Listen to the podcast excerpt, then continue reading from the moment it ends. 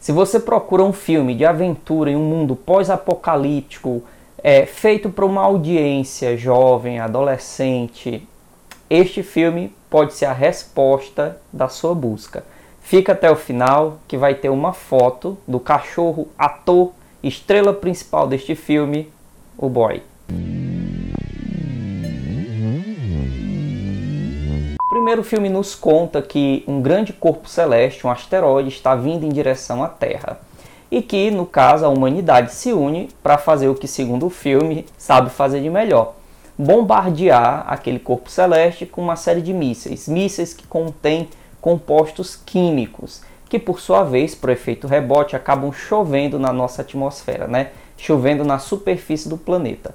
Tais compostos eles não atingem a humanidade, não é? Eles não possuem efeito sobre a humanidade, mas em contrapartida, eles acabam modificando grande parte da nossa fauna, transformando os nossos seres vivos, animais, em monstros. Desde então, a humanidade tem travado uma luta contra estas monstruosidades que habitam na superfície do planeta. Muitas são as batalhas, grandes são as derrotas, e por isso os humanos sobreviventes acabam se refugiando em bunkers, né, habitando lares de defesa no subterrâneo.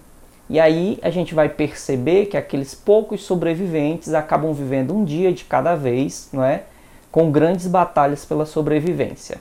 E é neste cenário que nós vamos conhecer o nosso protagonista, um adulto jovem que vive em um destes bunkers e que não consegue tirar da sua cabeça a sua namorada, que há mais de sete anos vive em um outro bunker, a mais de 130 quilômetros de distância. E impulsionado por razões amorosas e não porque foi pego roubando comida, nosso jovem protagonista decide partir em uma jornada pela superfície perigosa, enfrentando aquelas monstruosidades para alcançar e reencontrar sua namorada, ou seria ex-namorada. E o filme é basicamente isso: é uma aventura sem grande profundidade e sem grandes reflexões existenciais, mas que é bem executada, né? E que consegue divertir, distrair e se sustenta na sua própria premissa, o que para mim é algo muito importante e não tão comum no cinema hoje em dia, pelo menos nesse cinema pipoca. E o meu personagem favorito neste filme é o cachorro, o boy, cor de chocolate. Ele é um kelp australiano que é uma raça de pastoreio, que tem seu início né, ali junto aos pastores de ovelha, de gado, que é uma raça bastante inteligente, sagaz e super atenta, né, super ativa também. E não que eu soubesse disso quando eu estava assistindo o filme, mas me chamou tanto a atenção do cachorro, do comportamento do cachorro, que na verdade eram dois, viu? Eles se revezavam ali no papel. E que chamou tanto a minha atenção que eu decidi pesquisar, né?